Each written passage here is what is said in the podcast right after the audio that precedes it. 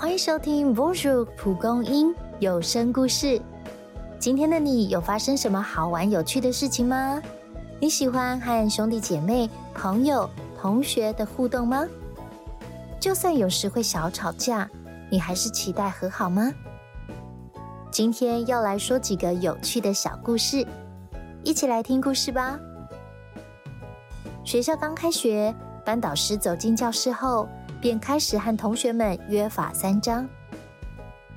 我不知道上一位老师都要求你们怎么做，但现在我是导师，就要照我的规矩来，明白了吗？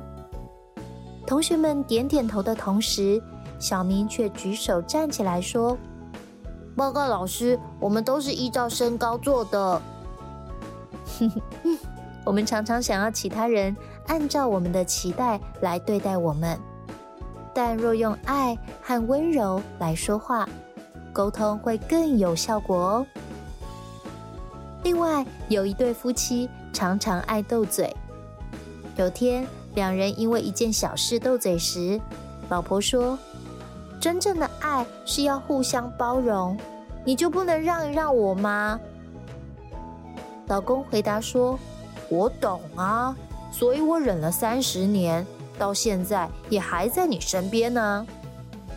爱不只有忍耐，更是真心的接纳对方的好与坏，互相包容彼此的不完美。还有一对姐弟放假时在家里一起看电影，电影开始前，姐姐想上厕所，就和弟弟约定好，等他上完厕所再一起拆开饼干。不料听到开门声。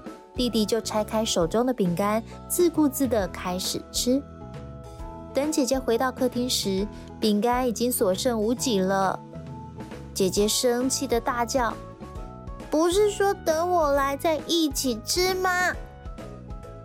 弟弟语气无辜的说：“对啊，我是等你上完厕所，听到开门声才吃掉啊。”这些小故事也曾经发生过在你的日常中吗？人与人相处，本来就要用心理解对方的需要，才不会常常因为误解而发生冲突或吵架。